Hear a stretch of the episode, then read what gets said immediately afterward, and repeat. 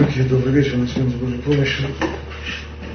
Мы говорили о последствиях греха Адама, первого человека.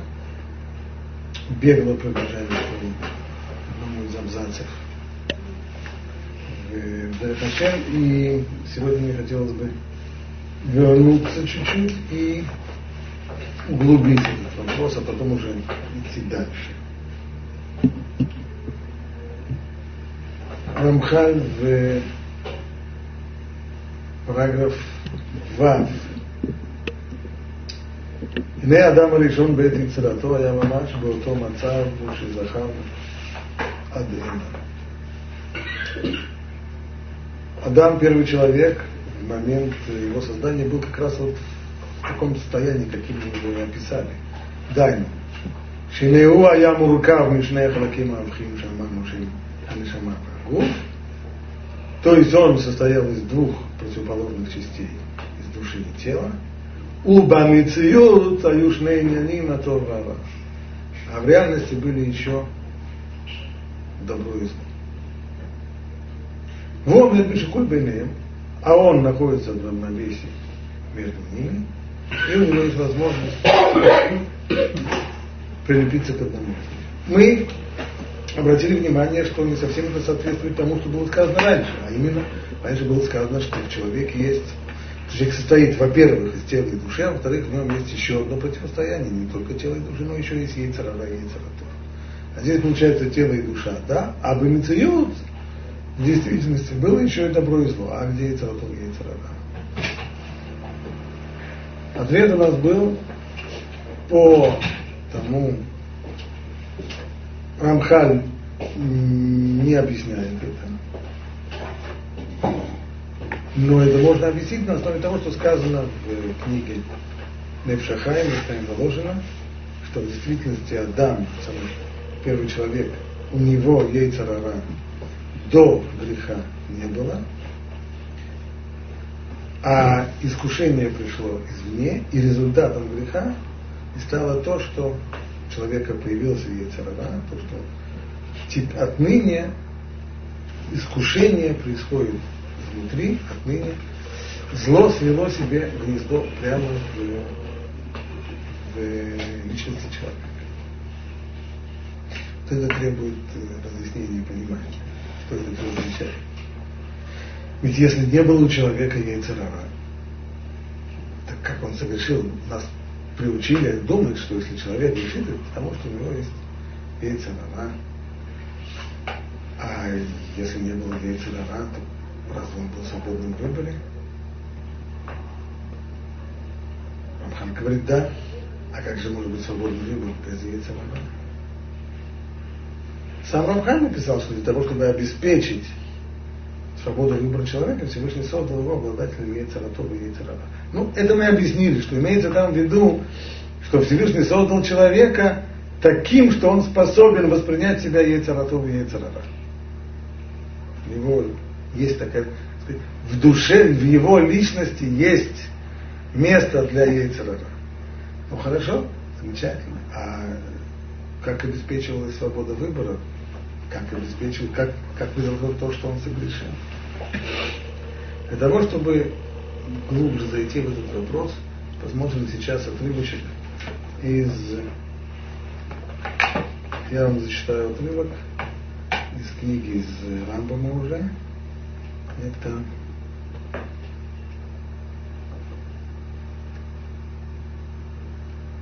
его отрывок из Муренухина.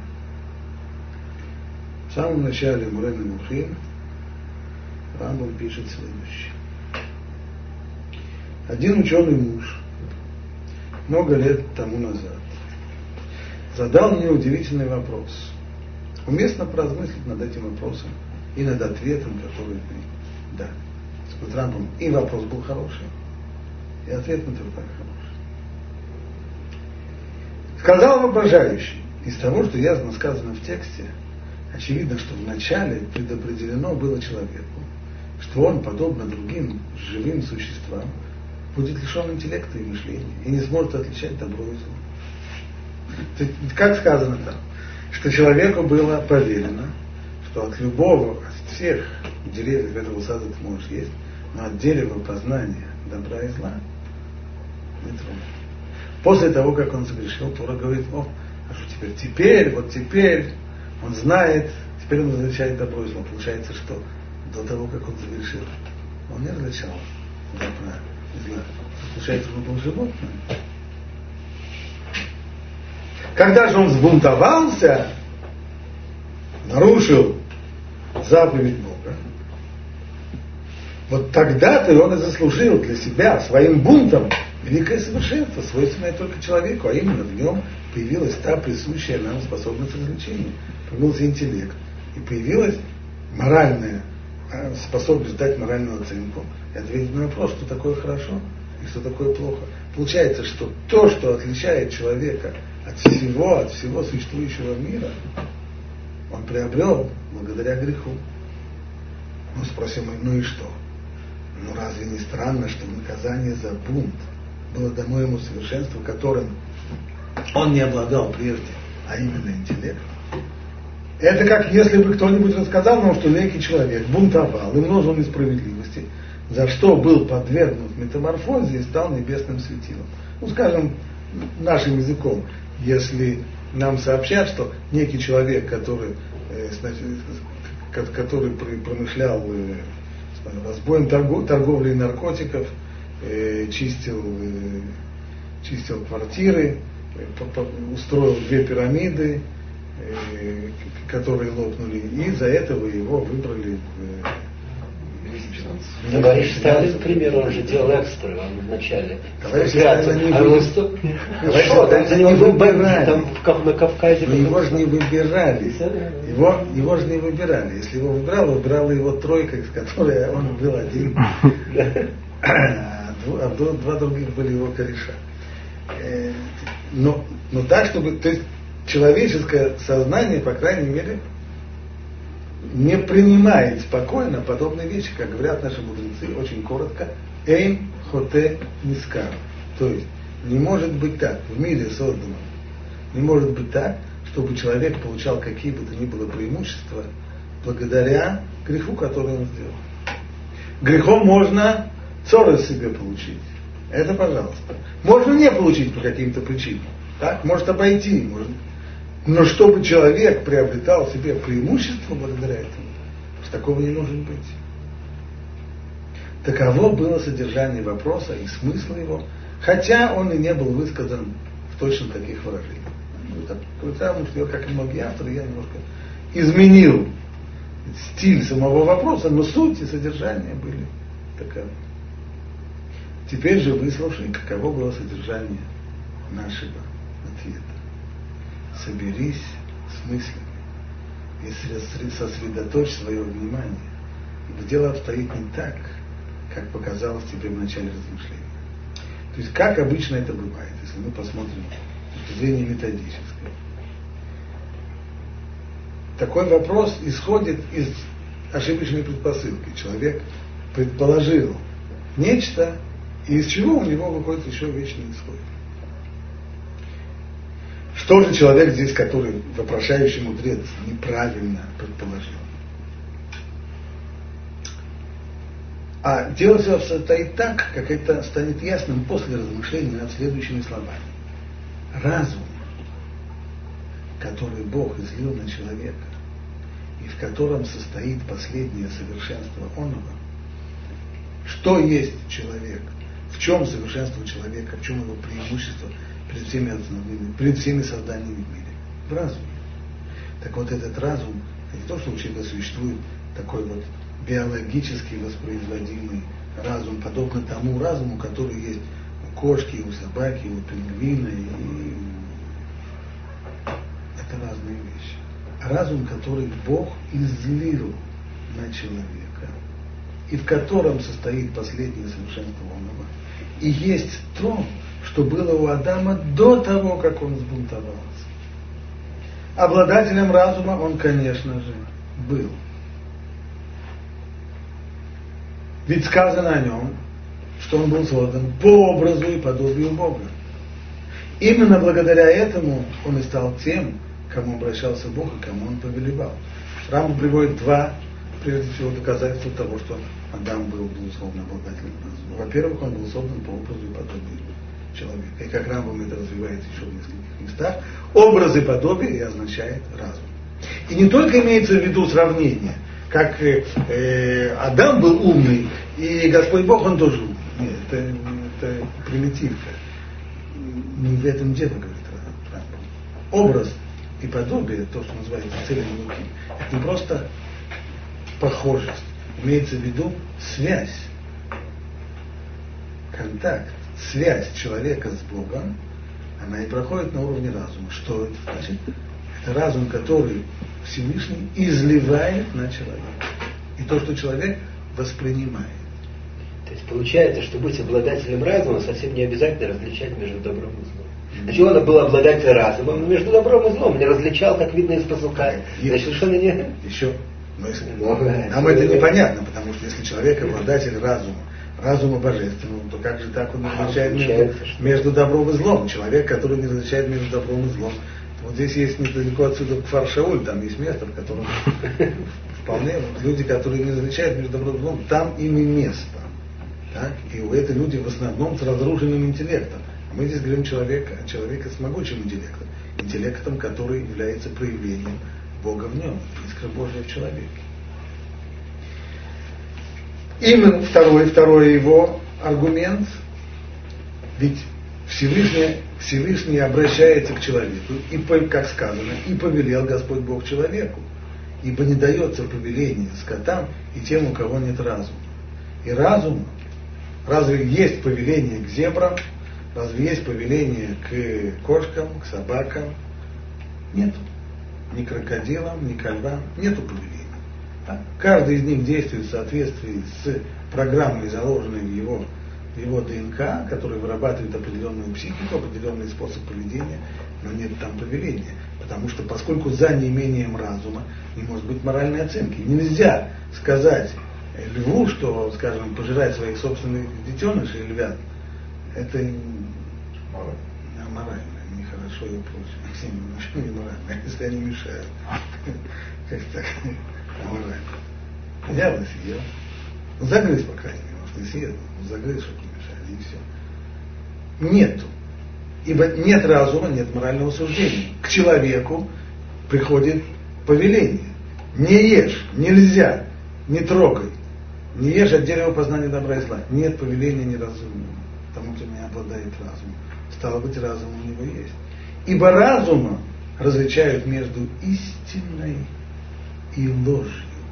А этого, а это было у человека в совершенстве и цельности. То есть, что делает наш разум? Наш разум, прежде всего, это главное его основное, его занятие. Он различает между истиной и ложью. Если я скажу, что сейчас 7 утра, и поэтому нужно быстро вставать и бежать в синагогу на Шахарин, то это предложение ложное.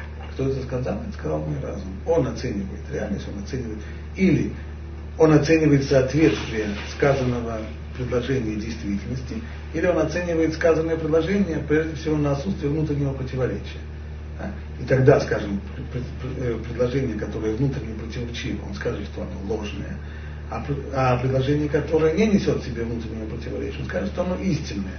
Плюс он еще проверит, прежде чем сказать истинное, соответствует ли оно реальной действительности, как она воспринимается. Не всегда это возможно, потому что если это какое-то совершенно предложение, скажем, э, совершенно абстрактное, так, то реальной действительности невозможно его на, наперить на реальную действительность, посмотреть, подходит оно или не подходит. Тогда мы проверяем его на соответствие его, прежде всего, на отсутствие внутренних противоречий и на соответствие первичным аксиомам мышления.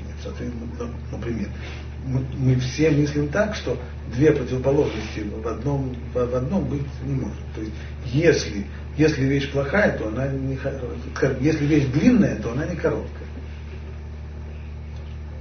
А если вещь глупая, то она не умная.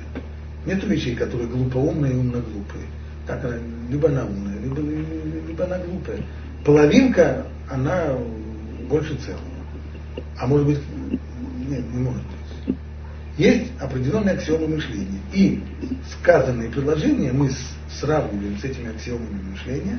И если они соответствуют им и не содержат в себе внутренних противоречий, и не противоречат тому, что мы знаем о действительности, тогда предложение истинное. В обратном случае оно ложное. То есть есть всего две возможности. Ноль и единица. Истина, ложь. Ложь, истина. Это, безусловно, функция разума. И этим Адам обладал в совершенстве. Различал между истиной и ложью.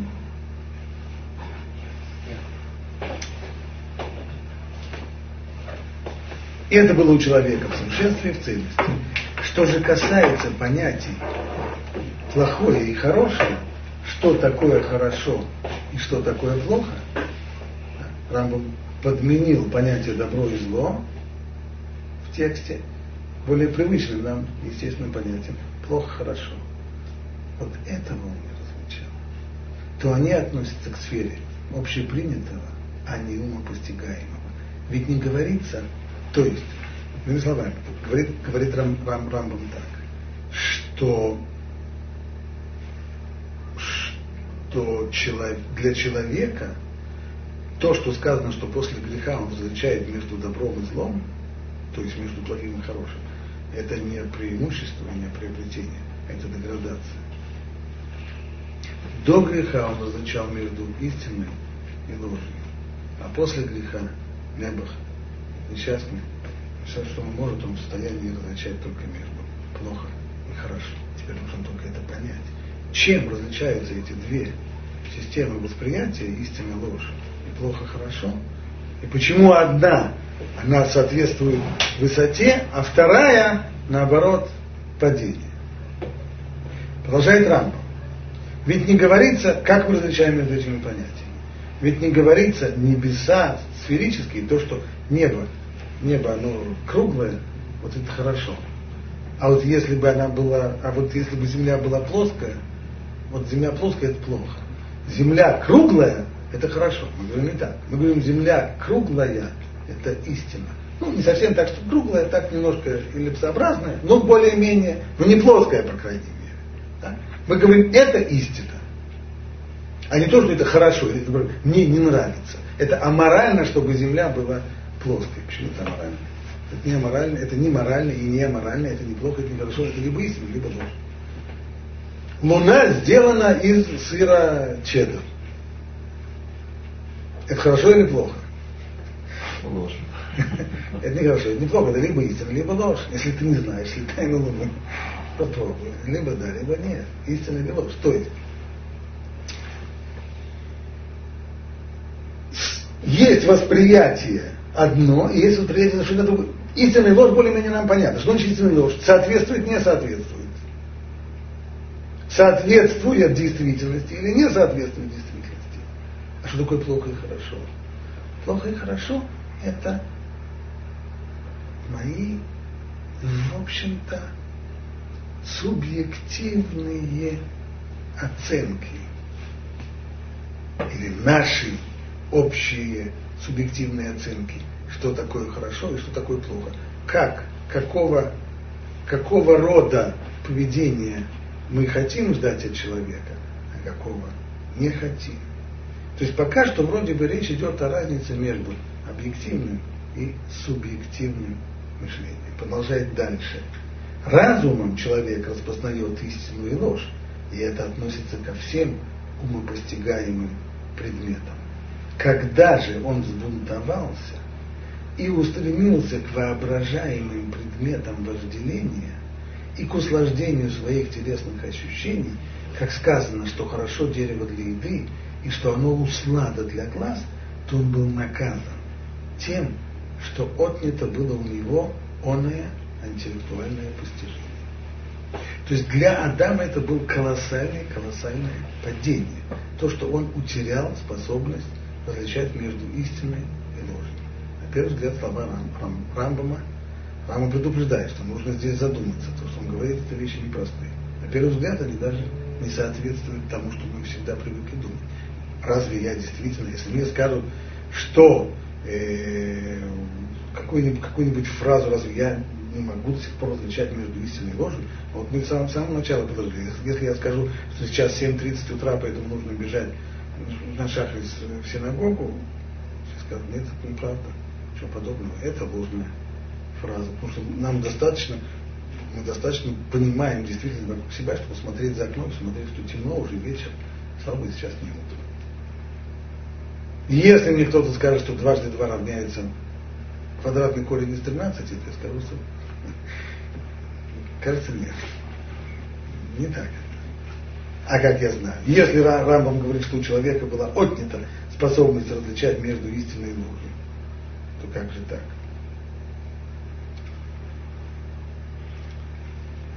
Понимание Рамбама следующее. Способность на то, то, то, чем обладал человек, рассуждать категориями истины и ложь, это не только в области э, реальной действительности вокруг себя, но это и в области норм поведения человека, он тоже рассуждал этими категориями. То есть, если нам зададут вопрос, воровать, это как? Ну, это как? Кто будет сказать, это, это хорошо или плохо? Это плохо. Это аморально. Это запрещено. Это нехорошо. А он скажет, а, а воровать это истина или ложь? Истина или ложь? Такая, такая же чушь, как, как Рамбам перед этим говорил, что все сказать, что земля круглая, это хорошо или плохо. Это не хорошо, не плохо, это либо есть, либо нет. Либо истина, либо не истина. Рамбам, кстати, не привел обратного примера того, который я сейчас привожу. А воровать это истина или ложь? Они не случайно нам Потому что Адам рассуждал о подобного рода вопросах именно с точки зрения истины и ложь. Что есть истина? Истина, как мы сказали, есть соответствие реальной действительности. Что есть реальная действительность? Это мир, который создала воля Бога. Родственнейший. Все, что существует в мире, его внутренняя суть, это рацион То, что Бог сказал, чтобы эта вещь была. Он хотел, чтобы она была. Он сказал, и она реализовалась. Есть хефец, это воля. Хефец превращается в хефец. Он превращается сначала в давар, в вещь, от слова дебур, речь. А затем он превращается в хефец, в вещь. Тоже. Слово, тоже, то же самое слово, что и воля. Это не случайно, потому что это действительно суть каждой, каждой вещи, это воля Бога, которая трансформировалась в дебур, в речь, и затем трансформировалась в конкретную вещь. Стало быть, что есть на свете, то, что Бог хочет. А то, чего Бог не хочет, можно сказать, что его нет.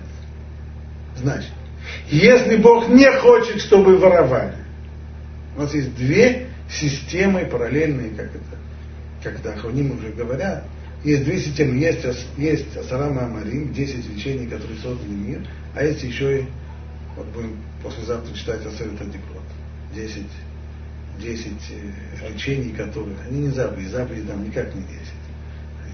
Это 11, 12, 13, никак не 10. Это речение, декалог, десятисловие.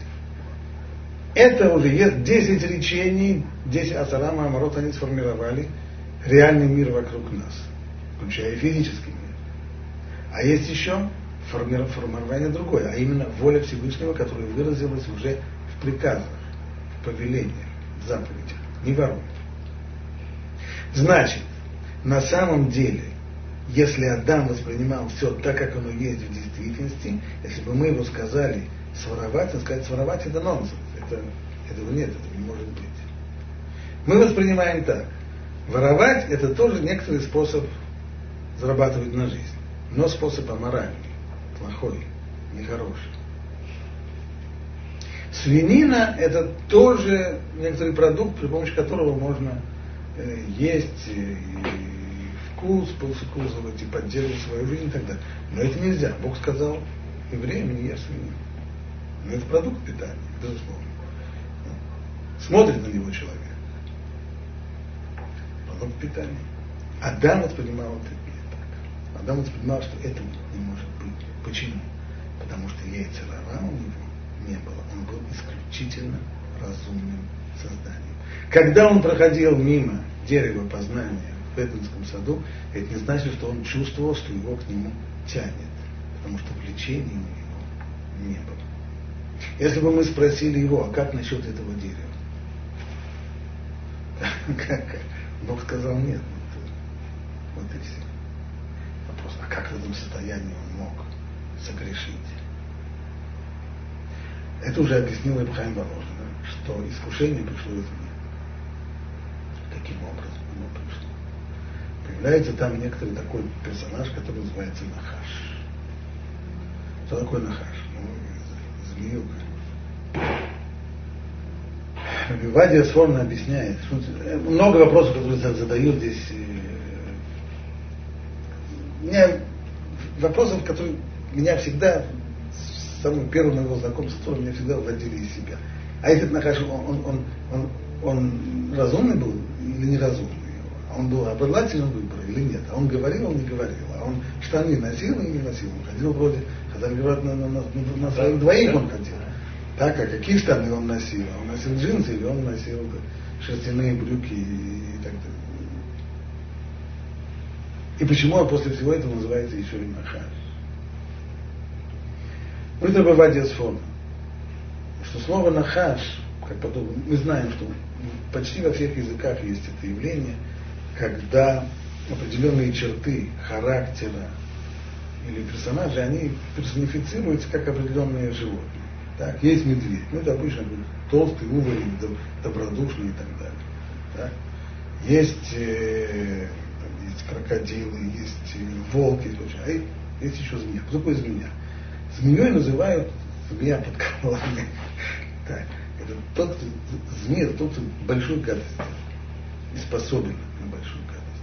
Конечно же, этот самый Нахаш, он же подстроил человеку самое страшное вот это вот падение. Уж не говоря о том, что мы дальше будем учить, что это привело и к смерти человека. Человек стал смертником. Он его, в общем-то, нас... Поэтому, конечно же, он называется змеей. Но это не значит, что Тура здесь называет биологический вид, и самые змеи, которая там была, какая-нибудь гадюка или... Кстати, а гадюка, кто такой гадюка? Гадина. Так и называют человека. Так вот, гадюка это была, гадина, конечно, это была страшно. Но это не значит, что это был биологический, зоологический вид гадюки, кобры или, или гребущий змеи. Некая духовная а сущность. Кто же он был такой? А кто же он был такой? Это попадет с формы. Коах хамит аве рахув аль коах хамидане. То есть влечение верхом на воображение. У человека первого не было воображения. Оно появилось. Как я это вижу? Первое из само, из, в результате греха оно появилось. Первое я вижу это из самого текста Тора. Когда Нахаш обхаживает Хаву и пытается ее убедить, да, написано Ватера Аиша и увидела женщина, что она увидела? Что этот плод, он услада для глаз, ну хорошо, услада для глаз, красивый, замечательно. Венехмад ляски, а он еще хорошо для чего? Что благодаря нему еще и будет у него скала, постижение. А это как она увидела? А что написано было на этом самом, на, на апельсине было, на его, на его цедре было написано, и самые формулы Эйнштейна, или что там, что там такое? Как можно, глядя на что-то, подумать, что это вещь хорошая для постижения? Это уже будет воображение. Так же, как если мне сейчас покажут книгу в хорошем переплете, хорошо изданную и так далее, я на нее смотрю и думаю, наверное, хорошая книжка. Наверное, там написаны умные слова.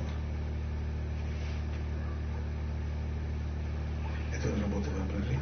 Оно генерирует на основе того, что я вижу, оно генерирует уже дополнительные, дополнительные формы восприятия. Точно так же, как человек, который сегодня посмотрит на апельсин, а, он только посмотрел на него, но воображение уже в состоянии генерировать у него вкус этого апельсина, поскольку он один раз его уже, как минимум один раз попробовал. Но если показать человеку, который никогда в жизни апельсина не ел, сказать ему апельсин, да, у него воображение здесь не сработает. И об этом мы уже не раз говорили. И сам Рамбам подчеркивает, когда же он взбунтовался и устремился к воображаемым предметам вожделения. Появилось А. Вожделение, появилось влечение, Б. Появилось воображение, появились воображаемые предметы вожделения. Как влечение без яцерара, без дурного начала, а еще наоборот, не было, появилось наоборот, влечение. Наоборот, именно в результате того, что человек согласился на уговоры Нахаша, результатом того, что он позволил себя уговорить и согрешил и съел, в результате этого у него появилось. Ведь с этого момента у него есть яйцерара. До этого, как говорит Невшахаем, не было у него яйцерара. Яйцерара, он работает, это влечение верхом на воображении. У него его не было. А как можно мог согрешить? Видим, что по тому, как говорят Хазаль, Нахаш сумел его убедить. Убедить чисто рационально. Это было искушение мыслительное. Какое? Каким образом? То, что говорят мудрецы, что Адам решен рацали, том это тавши. Хотел попробовать.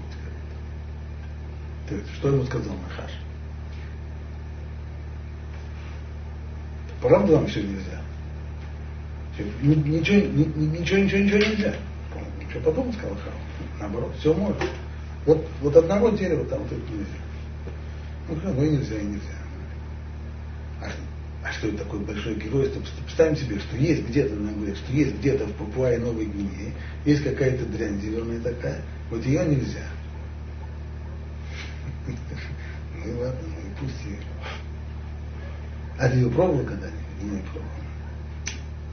Поэтому ты говоришь, что ну, ты ее попробовал, если ты знал, что это, если бы ты понимал, что это. То есть, когда у тебя нет яйцерара, когда у тебя нет влечения, когда ты не знаешь, что такое влечение, и как ты рассуждаешь только как компьютер, единица, ноль, ноль, единица, правда, истина, верно, неверно, правда, неправда. Так естественно, а, а, а, это такой, ведь тебе же нужно на самом деле, ты же должен мы это учили, человек же был создан несовершенным, он должен себя усовершенствовать, он должен себя а чем так можно восполнить, когда все, что тебе требуется, это не есть от дерева, которое как бы, тебе и не хочется есть. Тебя ничего нет, ты же не знаешь, что такое влечение. Вот если бы у тебя было влечение, и обладая влечением, ты сказал бы себе, нет, я этого не могу. Да, Тогда бы это был кидуш. А сейчас это кидуш Ашем так просто. На этом мы поймем. Рацали Тома Татавши хотел попробовать это. Как это? Хотел попробовать, как это, обладая влечением. И в тот момент, когда он стал обладать этим влечением, и у него уже появился яйцерара, и появилось у него воображение, здесь пришло к нему ужасное понимание. Он понял, что устоять против него не может. И это то, что мы здесь уже упоминали, то, что Адам сказал, когда Всевышний спросил его, не съел ли ты от дерева, которым я тебе говорил, не ешь. Так он сказал, что он сказал? Что я ел и буду есть. Так как ел и буду есть. Это реальная оценка. В тот момент, когда у меня сейчас есть воображение. Что оно делает воображение? Воображение приводит к тому, что меня влечет к той самой вещи. Ибо я, когда смотрю на эту вещь, воображение начинает рисовать мне великолепные ощущения, наслаждения, которые я испытаю, только если я это получу, только если я это буду иметь, только если я это попробую, только если это. Против этого, а против этого тот самый разум, который э, нельзя, нельзя, не хочется, вкусно, невозможно. Рамбам говорит, человек утратил способность различать между истиной и ложью. В чем он утратил? А это именно в этом. Когда человек смотрит сегодня на кусок э, свиной ветчины, что он видит? Розовое аппетитное мясо, которое нельзя. Но оно розовое, аппетитное, манящее. Нельзя, плохо, это плохо. Это сегодняшнее после греха восприятие человека. Какое было восприятие Адама? Когда он видел такую вещь, он видел здесь попусту. Яд, это, это, это смерть. Бытие. Цианистый калий. Все хуже там. Это ушло. Почему? Есть воображение. Воображение, которое застилает все. Нет способности разглядеть за этим. То есть то, что есть, есть ощущение воображения, а где-то там, где-то, где еще этот занудный голос говорит, да, но этого нельзя. Устоять в этой ситуации очень трудно. Поэтому Рамхаль да, продолжает дальше. Что отныне выбор человека, человек был свободен в своем выборе до того, не обладая яйцерова. Выбор его был исключительно разумный. А? И как разумному человеку предложить разумному человеку, у которого нет яйцарей, предложить ему прыгнуть с э, шестого этажа. Не стану прыгать. А что, у тебя нет свободы выбора, ты что, не сможешь? Нет, я смогу, но я не стану. Это же нонсенс. А когда у человека есть гонор, когда он, предположим, хочет доказать всем, что он э, храбрец, и он не боится, спрыгни. Спрыгни. А где разум? разум это разум, да? но гонор есть, есть, есть же теперь воображение, есть же теперь влечение, есть же теперь, это теперь. То есть способность вот этого вот объективного видения истины и лжи, то есть невозможности на самом деле согрешить, небытия, смерти, которая в этом заключена, это человек сегодня не видит. Что он видит? Это тоже, это тоже продукт, его тоже можно съесть, он розовый, он, он, он влечет, он, но это делать нельзя это жуткая потеря.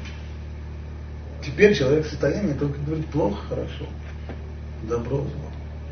А истинную ложь он потерял. Истинная ложь не полностью, они остались у него исключительно в сфере физической, в сфере оценки реальной действительности. Утро сейчас или вечер. Чай горячий или чай холодный.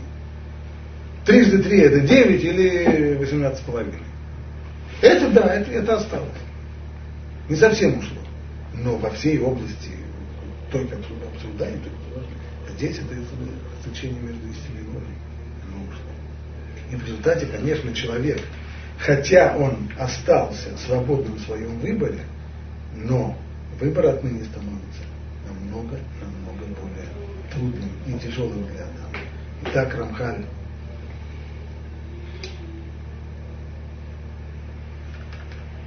говорит это в это буква Хет, Киван Шихата Адам Решон Ништано Дворим Шинуй Гадуль.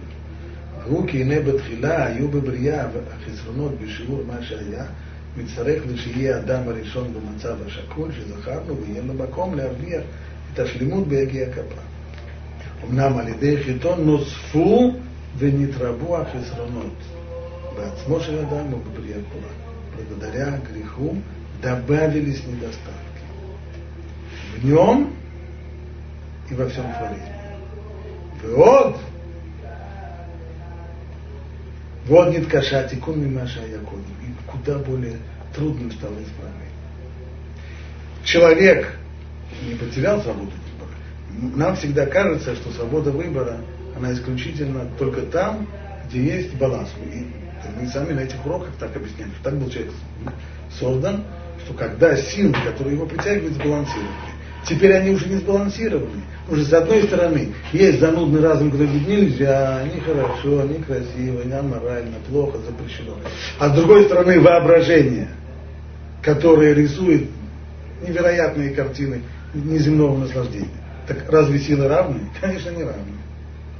И все равно свобода выбора существует даже при неравных силах. Она, она, она, она не уходит. Труднее сделать выбор? Конечно, труднее. Намного труднее он остается, выбор остается. Не аннулируется нашим естественным склонностям. даже при всем при том, что мы сегодня настолько ситуация сложная, что с кем мы себя отождествляем? С Ейцерара или с Ейцератов? С Ейцерара. Мне хочется. Я не чувствую, что меня кто-то толкает, и говорит, давай это самое, давай лучше не встанем на шаг, а поспим еще немножко. Я хочу спать. Наоборот, кто-то там издалека во втором лице обращается ко мне и говорит, ну будь человеком, встань, сколько можно, сколько можно дрыхнуть, даже на шаг разбить. И я хочу поспать. Да нет, ты вставай. Нет, я хочу. Я отождествляю себя от первого лица, во мне говорит Яйцарара. Яйцаратов обращается ко мне во втором лице. Тогда мы этого не знали. У него все было иначе. Это катастрофическая ситуация, в которую попал Адам. Ну и есть еще дополнительные последствия, но о них мы уже будем говорить в следующем. Сегодня пока на этом закончим.